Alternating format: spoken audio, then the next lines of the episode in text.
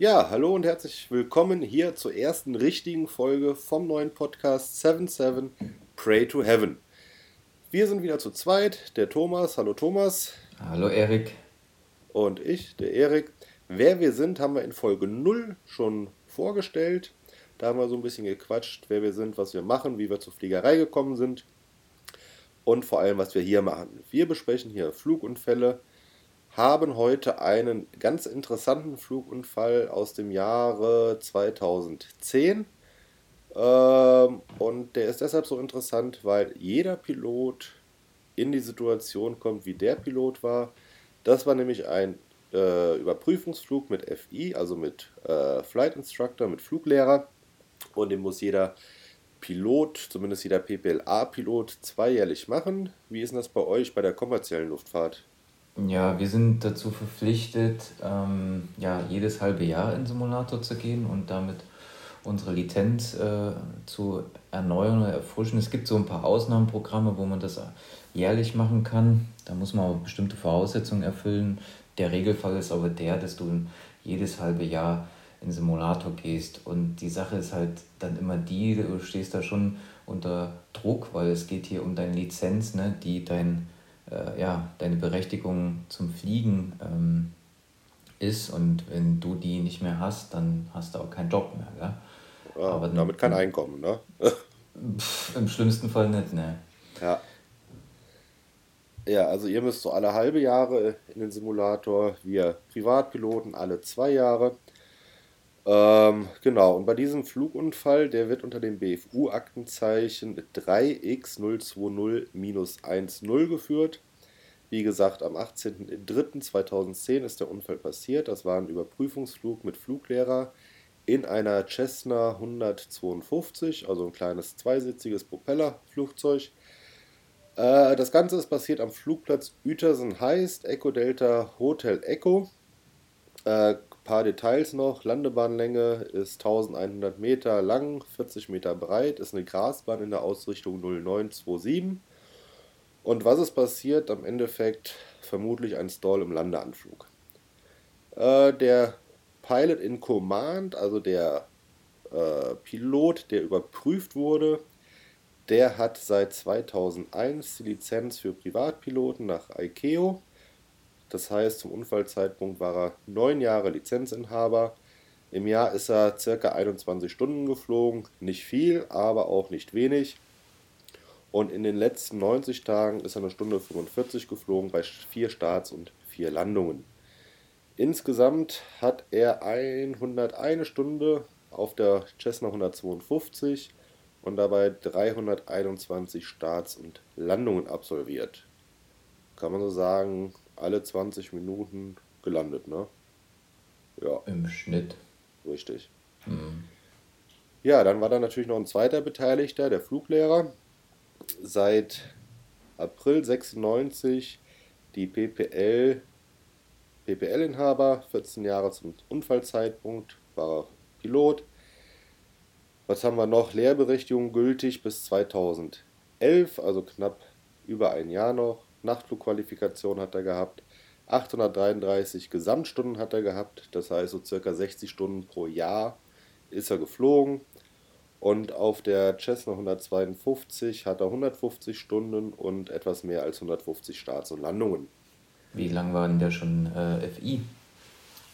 Ähm, das stand im Bericht nicht drin oder ich habe es überlesen.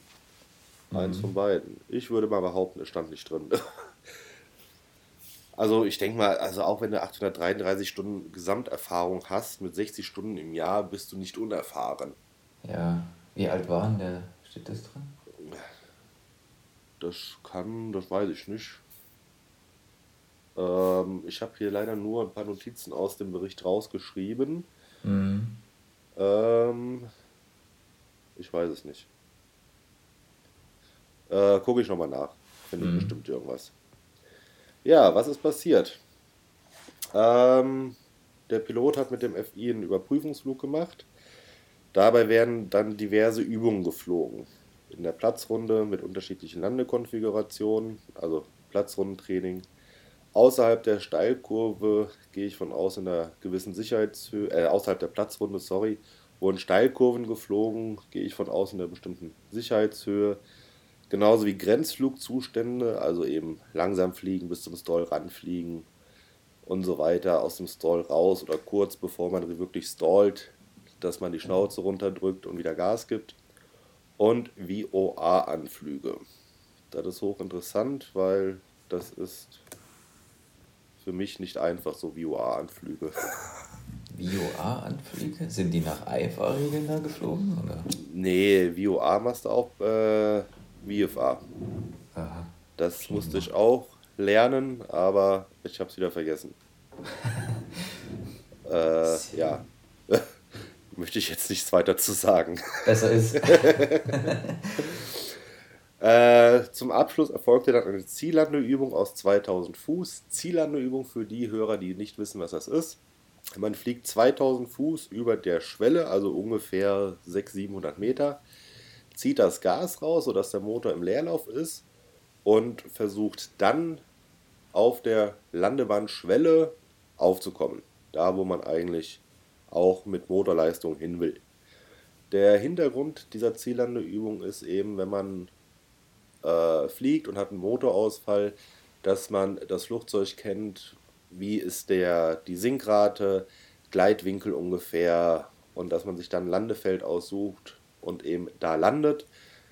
Was sehr herausfordernd ist, sage ich mal, ist ein Landefeld zu finden, welches auch frei ist.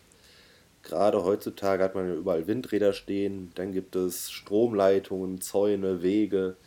Das sieht man nicht unbedingt sehr gut aus der Luft und ähm, da muss man wirklich konzentriert seine, seine Notfallcheckliste abarbeiten und eben auch nebenbei noch das Landefeld suchen. Ja, beim ersten Versuch der Ziellandeübung war eine weit gezogene Rechtskurve in den Endanflug, war der Pilot aber trotzdem zu hoch, beziehungsweise das Flugzeug. Und beim Erreichen der Anfluggrundlinie waren die in ca. 500 Fuß über Grund und viel zu nah an der Schwelle. Da sind sie dann nochmal durchgestartet. Und beim zweiten Versuch ist es dann eben passiert. Äh, laut Angaben des Piloten waren sie in 400 Fuß Höhe. Schwelle und Landebahn waren zu sehen. Nach Ansicht des Fluglehrers war der Anflug aber nicht präzise. Und jetzt beginnt das Desaster. Der FI hat das Steuer übernommen mit den Worten I have control und wollte dem Piloten zeigen, und jetzt kommt ein Zitat, wie man mit einer solch, wie man mit solch einer Situation umgeht.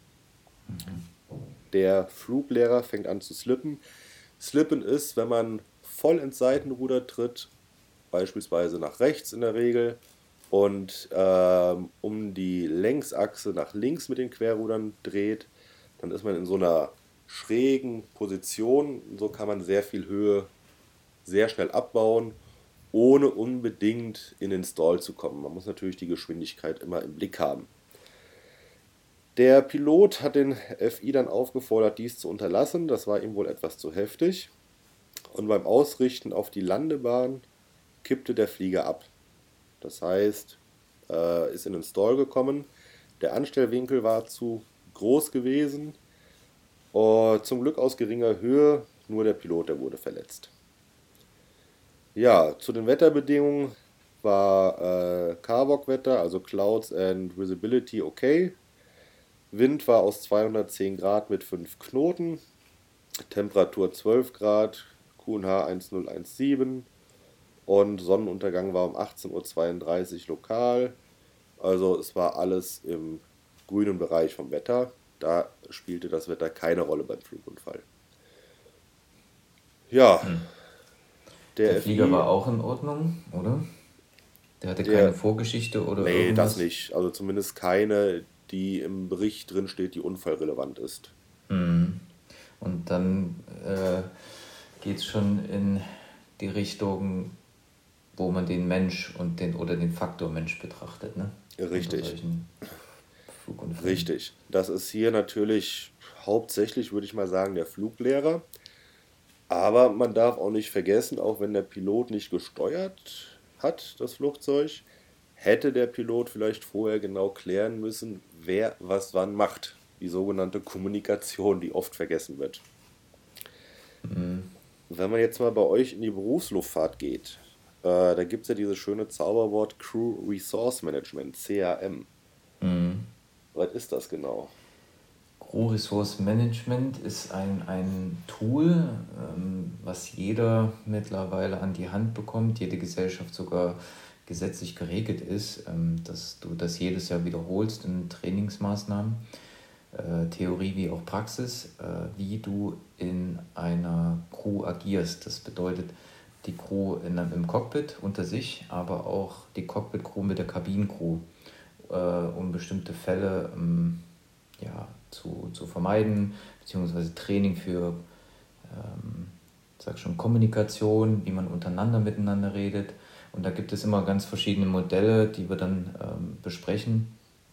Ähm, das ist auffällig auch, dass in Europa wird es ganz stark, da wird ganz viel Gewicht auf dieses Crew Resource Management gelegt. Und in anderen Ländern, äh, Südostasien zum Beispiel oder auch China, da ist der Faktor selbst in der Türkei nicht so hoch, ähm, dass man darauf achtet. Und das führte in der Vergangenheit oft zu sehr, sehr schlimmen Flugunfällen. Ne? Mhm. Also ich sag mal, dieses, dieses altbekannte Bild vom Kapitän des Flugzeuges und daneben der kleine Co-Pilot sozusagen, der eigentlich nichts zu mhm. melden hat. Überspitzt dargestellt war es ja früher so. Da ist man weg von. Und also in Europa auf jeden Fall, aber es gibt, wenn man so Frankfurt mal früher das beobachtet hat, wenn die chinesischen, asiatischen ähm, Crews, auch indische, sag ich mal, zum Teil auch türkische, dann gehen die Kapitäne vor mit einem riesen Hut und einem riesen Brustkorb Ne? Und dahinter dackeln zwei so äh, mit Kopf gesenkt, ne? die Tasche tragend äh, äh, Co-Piloten. Das sind dann die, die funken und am Ende nichts sagen. Es gibt so viele Flugunfälle, die darauf zurückzuführen sind, dass die Co-Piloten eigentlich die richtige Entscheidung getroffen hatten oder das, das Unheil kommen sahen. Ja. Dem Kapitän es sich nicht getraut haben zu sagen oder, also sie haben sich einfach ihrem Schicksal hingegeben oder dann auch ähm, einfach nicht klar genug kommuniziert haben und sich nicht durchsetzen konnten, um diesen Flugunfall zu verhindern. Ne? Mhm. Also du bist ja First Officer, Co-Pilot. Wenn du deinem Kapitän sagst im Landeanflug, ähm, durchstarten, weil Kuh auf der Landebahn, würde dein Kapitän wahrscheinlich sagen, okay, go around. Äh, wir sagen einfach nur go around. Wir sagen noch nicht mal den Grund dazu. Okay. Hm, so wird es bei uns trainiert. Erstmal den Go-Round machen und dann, wenn alles sich beruhigt hat, ne, weil so ein Go-Round ist ja ein Verfahren, wo auch viel zu tun ist im ersten Moment und viel zu beachten ist. Und wenn man dann ein bisschen Ruhe hat, dann fragt man, hey, was war denn eigentlich los? Und dann sagst du, ja, da stand eine Kuhherde auf der Bahn und sagt der Kollege, ja, super, dass du es gesagt hast, sonst hätte ich die einmal umgedreht. Ne? ja, ja, ja, ja. So, das heißt, dann entscheidet man, wie man dann weitermacht.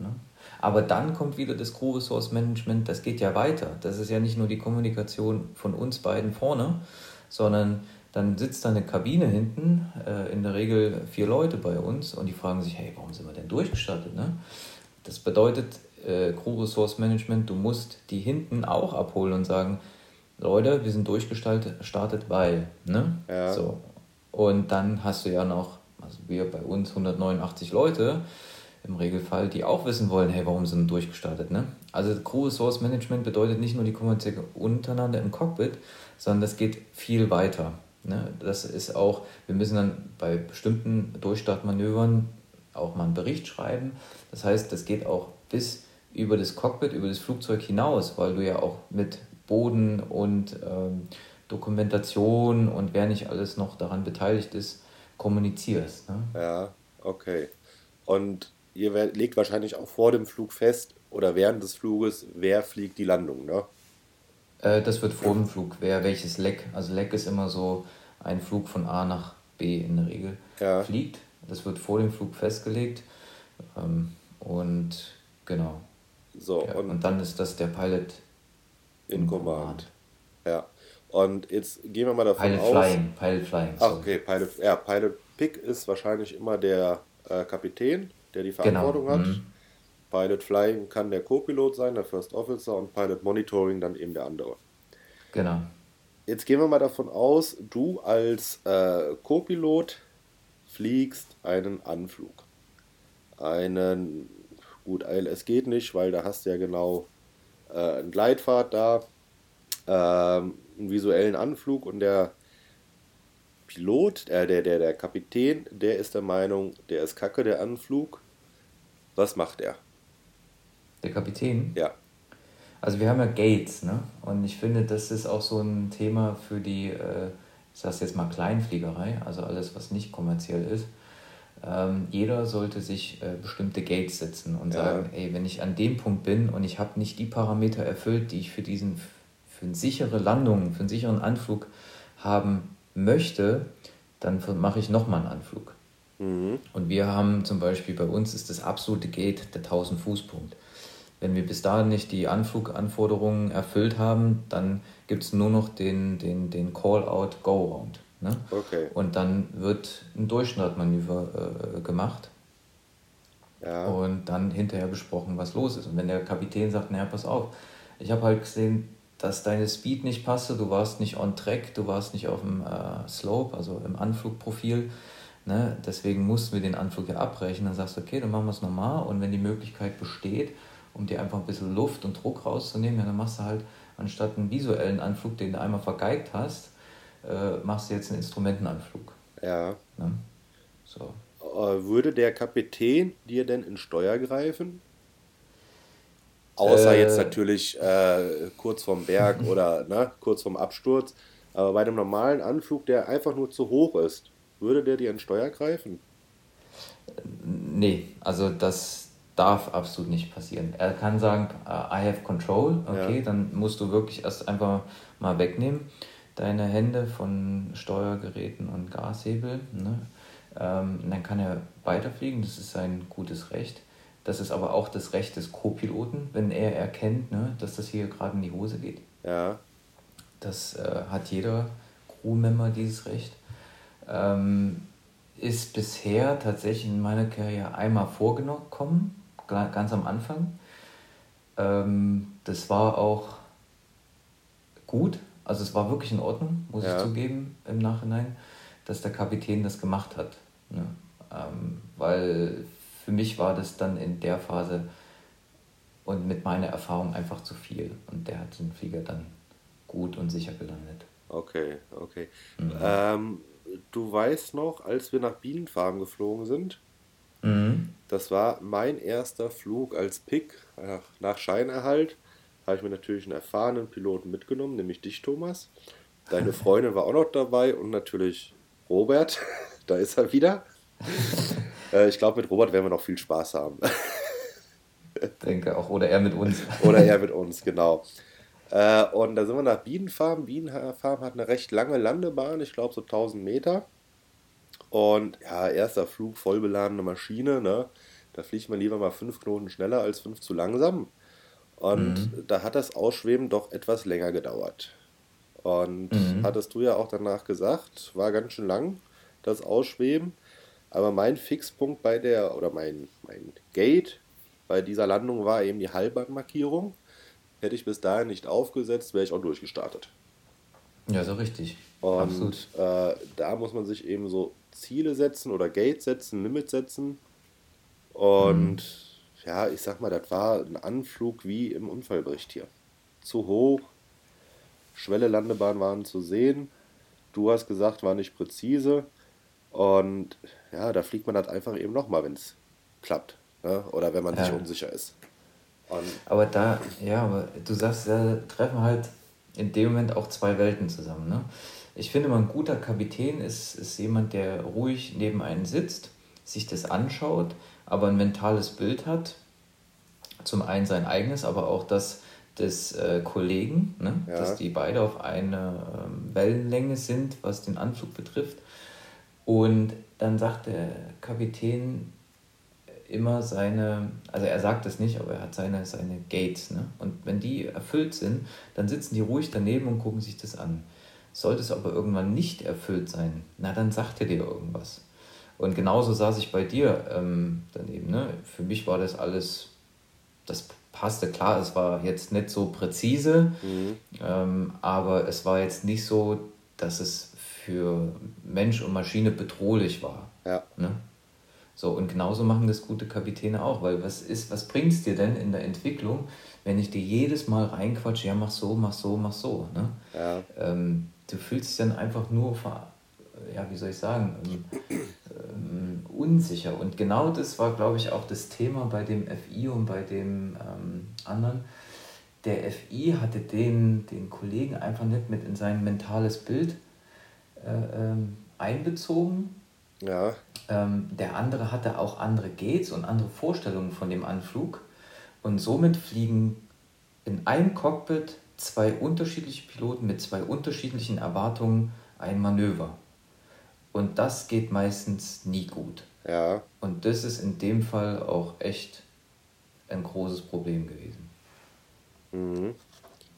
Also ich hatte in der Flugausbildung auch diverse Fluglehrer und ähm, die waren eigentlich immer darauf getrimmt, im Ziellande, bei der Ziellandeübung auf der Schwelle aufzusetzen oder möglichst nah an der Schwelle. In der Prüfung sagte der Prüfer dann zu mir, Ziellandeübung wichtig ist, dass sie runterkommen. Wir haben einen Motorausfall. Das heißt, ähm, das, was zählt, ist, dass wir überleben. Und ob ich da jetzt äh, in der Mitte der Landebahn aufsetze bei 1500 Meter verfügbarer Länge oder am Anfang, das war dem relativ egal. Mhm. Aber das wurde vorher kommuniziert. Genau. Und nicht danach. Mhm. Und das war bei meinen Fluglehrern auch immer, gab ein Pre-Briefing, schwieriges Wort, ähm, da hat man sich in Ruhe hingesetzt in der Flugschule, hat darüber gesprochen, was machen wir heute, wie sind die Limits, worauf muss ich besonders achten. Und im Notfall hat der Fluglehrer eingegriffen. Mhm. Ich weiß gar nicht, das kam bei mir, glaube ich, ein, zwei Mal vor. Einmal, weil wir kurz vor Luftraum Charlie waren, weil ich da noch nicht auf die Höhe so richtig achten konnte zu Beginn der Flugausbildung. Na, das wird teuer, da hat er richtig, Schiss mit seinem Portemonnaie gehabt. Richtig, der Fluglehrer ist ja auch verantwortlicher äh, Luftfahrzeugführer, also mir wäre da nichts passiert. Ähm, aber dem Fluglehrer, da hat er dann nochmal, weiß ich nicht, 300 Fuß vor Erreichen von Luftraum Charlie, hat er dann nochmal eingegriffen und die Schnauze nach unten. Äh, aber ansonsten glaube ich nicht, kann ich mich nicht mehr daran erinnern, dass da jemand mal eingegriffen hat, groß. Mhm. Weil das sind erfahrene Fluglehrer, die ich da hatte, die haben schon viel Mist mitgemacht und ich glaube, ich habe recht wenig Mist gemacht. Ja, das Problem ist auch immer, weißt du, wenn du in einem Verfahren bist oder in, also ich sag mal so, in, in der Situation, du bist Pile Flying und aus dem Nichts heraus kommt jemand und greift ein und will dir dann zeigen, wie es anscheinend besser sein würde. Ne? Ja. Besser wäre es, sagen wir mal so, wenn du, du fliegst, das Verfahren geht in die Hose, auch wenn es zum zweiten Mal ist, ist ja wurscht. Du startest Dafür durch, sammelst das, genau, machst dann die Checkliste erstmal und dann sagt der Fluglehrer, pass auf, ist zum zweiten Mal in die Hose gegangen, ähm, lass mich doch mal machen, ne? Und dann beginnt er aber von Anfang an komplett das Manöver zu fliegen und nicht zwischendrin. Ja. Ne? So ist viel mehr Ruhe, viel mehr Vorbereitung und viel mehr ein Abgleichnis beider mentalen Modelle. So, und dann funktioniert das auch, aber nicht so ad hoc zwischendrin. Das funktioniert eigentlich in der Regel so gut wie gar nicht. Ja, ja. Also kann man hier eigentlich sagen, ganz klares, äh, fehlte die Kommunikation vorher schon und während des Fluges. Äh, weil wie du schon sagst, nochmal durchstarten, äh, stabile Flugposition einnehmen, Fluglage einnehmen, in, weiß nicht, 2000 Fuß und dann bespricht man das mit dem Flugschüler. Mhm, absolut. Und immer mit der Ruhe. Also wirklich. Mein, äh, einer meiner besten Ausbilder damals in der sogenannten Supervision, das ist die äh, Trainingsphase, wo du vom, auf dem Airliner geschult wirst, hat immer gesagt, wenn irgendwas ist, wenn du dich nicht wohlfühlst, nimm beide Hände, steck dir die unter die Oberschenkel und schau dir erstmal das Szenario an. Ja. Und dann entscheide. Wenn du nämlich so Ad-Hoc-Entscheidungen, kommt nie Gutes bei rum. Ne? Und das kann ich auch dann nur jedens ans Herz legen. Bei solchen Sachen, jeder hat sein Gate und jeder hat sein mentales Modell und braucht einen Abgleich mit dem anderen, wenn man zusammen solche Übungen macht und nicht ad hoc irgendwo eingreifen. oder da mein, zu meinen, ich kann es jetzt besser, ich zeige dir jetzt, wie das geht. Diese Selbstüberschätzung führte oft zu Unfällen in der Vergangenheit. Ja. Dramatischen Unfällen. Ja, und wenn man dann als Fluglehrer dem Piloten das Steuer aus der Hand reißt oder das Steuer übernimmt im Endanflug und dann noch sagt, ich zeige dir mal, wie man mit solch einer Situation umgeht, das spricht nicht unbedingt für den Fluglehrer. Muss man leider Zumal mal so sagen. die Not ja nie, es bestand ja nie die Not dazu, oder? Bei 1000 Meter Landebahn, wenn du da zu hoch bist, hast du genug Zeit, wie bei uns in Biedenfarm. Ja, aber du machst halt noch einen Anflug. Die war ja jetzt nicht spritkritisch oder so. Ne? Richtig, richtig. Erstmal kannst du noch einen mhm. Anflug machen. Ja, und wenn, ich meine, 1100 Meter Landebahn hier in Uetersen, ähm, da kannst du auch zu hoch reinkommen, setzt bei der Halbbahnmarkierung aus und hast immer noch 550 mhm. Meter. Aber jetzt strickt das Ding mal weiter. Es ging ja äh, um Checkflug auch. Ne? Mhm. Und nicht nur darum, dort zu landen. Welchen Trainingseffekt nimmt denn der, ähm, nicht der Trainer, sondern der, der gecheckt werden sollte, mit? Ja, 0,0. Ne? Weil der hat den Schock seines Lebens jetzt durch den Unfall. Erstmal das, das aber der größte Trainingseffekt wird sein, ich sag mal, ein Crew Resource Management Light. Der wird vor, der wird zukünftig vor jedem Flug mit Fluglehrer, wird er ganz klar abstecken, äh, wie das abgeht. Mhm. Wo seine Gates sind, wann der Fluglehrer eingreifen darf in einer Nicht-Notsituation. Und ja. äh, das wird er daraus mitgenommen haben. Kann man nur hoffen, dass der Fluglehrer genauso tickt, ne? Das wäre schön. Aber gehe ich mal von mhm. aus, ne? Wobei es gibt auch unbelehrbare, ich will ihm jetzt nicht unterstellen, dass er unbelehrbar ist, aber man hört ja doch so einiges. Die Erfahrung mhm. musste ich, doch einmal habe ich sie gemacht, tatsächlich. Allerdings nicht in meiner Flugschule, sondern das war ein, ein Schnupperflug in einer anderen Flugschule. Da bin ich mit einer Cessna 172 geflogen und da sagte der Fluglehrer so, wir fliegen jetzt mal in die Wolke, da zeige ich dir mal, wie du die Orientierung verlierst. Schön. Wo ich dann, es war eine ganz tolle Erfahrung, weil ich habe nie geglaubt, wenn ich keine Referenz nach draußen habe, keinen kein Horizont, mhm. äh, dass ich ich war immer der Meinung, ich kann trotzdem geradeaus fliegen. Wir hatten dann am Ende 45 Grad Schräglage in der Wolke und das hat mir so die Augen geöffnet, dass ich das doch nicht kann. Und es war natürlich verboten, VfR in eine Wolke zu fliegen. Ja. Aber ich glaube nicht, dass du der Einzige bist, dem es so geht. Wette ich mit dir. Äh, definitiv, definitiv. Wette ich mit dir. Das ist, man vertraut halt als VfR-Flieger hauptsächlich seinem, seinem Po-Gefühl äh, und sagt, die Instrumente sind kaputt, weil wir hier irgendwie 45 Grad Schräglage haben. Ja, aber genauso wie man seinem äh, Po-Gefühl, wie du es sehr diplomatisch ausgedrückt hast, vertraut, kann man doch auch seinem, seinem inneren Gefühl vertrauen, wenn man sagt, ey, hier stimmt irgendwas nicht. Und wenn hier irgendwas nicht stimmt, ja gut, entweder ich gucke zwei, dreimal oder ich spreche es auf jeden Fall auch an, ne? nicht oder, sondern ich spreche es auch auf jeden Fall an. Und wenn ich dann immer noch Bauchschmerzen habe, ja gut, dann breche ich die Sache ab Richtig. und mach's von vorne. Richtig. Ne? Also. Das, so. Die Herausforderung ist ja, dass man als Pilot nicht mal eben rechts ranfahren kann, wie beim Auto, äh, und die Situation in Ruhe überlegen kann, sondern äh, du fliegst ja weiter. Du kannst ja nicht einfach anhalten. Und dann musst du in eine Situation kommen, wo du Ruhe hast, wo du dich ein bisschen entspannen kann, kannst und dann eben darüber nachzudenken, was ist da gerade schiefgelaufen, wie kann ich das besser machen. Mhm. Und ich habe mich immer gefragt, wie man gute und nicht so gute bzw. schlechte Piloten unterscheidet. Ne? Da habe ich immer gefragt, ja, was ist denn nun ein guter Pilot oder ein schlechter Pilot und so weiter. Und dann habe ich irgendwann mal die Erkenntnis erlangt, dass ähm, man da unterscheidet zum Beispiel, wer ist sein Flieger voraus. Ja. Ne? Also ähm, ein guter Pilot ist seinem Flieger schon zwei, drei Steps voraus. Ne? Richtig. Der ist nicht nur ein Endanflug, der hat ihn nicht schon, sondern der hat sogar schon, sag ich mal, den, den, das Durchstartmanöver einmal durchexerziert. Und der weiß immer, was als nächstes kommt im schlimmsten Fall. Wir hatten mal einen Kollegen, der war, der war so weit hinter seinem Flieger. Ich weiß noch, die sind in Düsseldorf gestartet, mussten irgendwie, ich glaube, Richtung Palma oder so, Ölspur, Standardstrecke über die Alpen. Und dann fragte der seinen Kollegen so, äh, sag mal, wo sind wir eigentlich? Ne?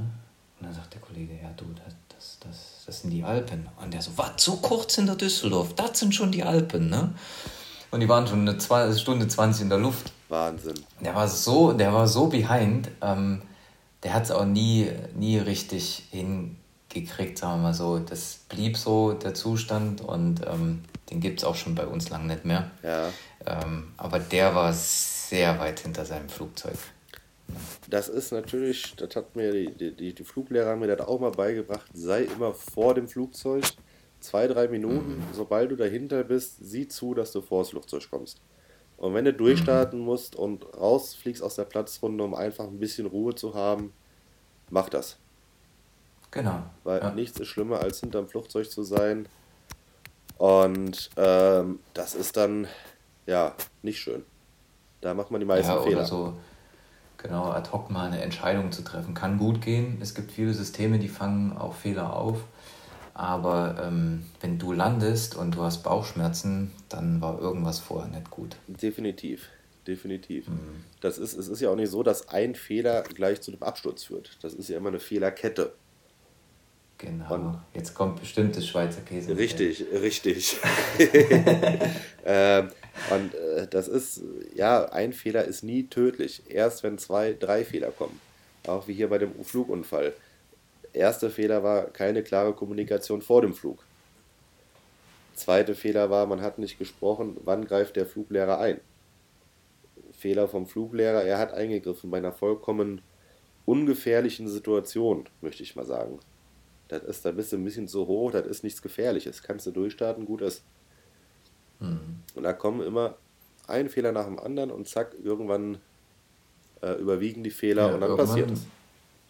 Genau, irgendwann ist es zu Ende der Käse. Richtig, richtig. Dann ist der Käse gegessen. Dann ist der Käse weg. So. Sehr schön. Schöner Abschluss. Schöner Abschluss. Käse ist gegessen. So werden wir die Folge auch nennen. genau, sehr schön. Ja, cool. wenn ihr Fragen habt, wenn ihr Unfälle habt, wenn ihr Sachen erlebt habt, die wir hier mal besprechen sollen, vielleicht auch mit euch äh, oder eben ohne euch, anonym, wie auch immer, Schreibt einfach eine E-Mail an info@77pth.de und dann werden wir uns mit euch in Verbindung setzen. Alles klar. Von meiner Seite aus äh, immer guten Flug. Ähm, hört auf euer Gefühl und kommuniziert. Das ist immer das Wichtigste. Wunderbar. Dann einen schönen Tag noch an alle. Schönen Sonntag. Tschö. Ciao.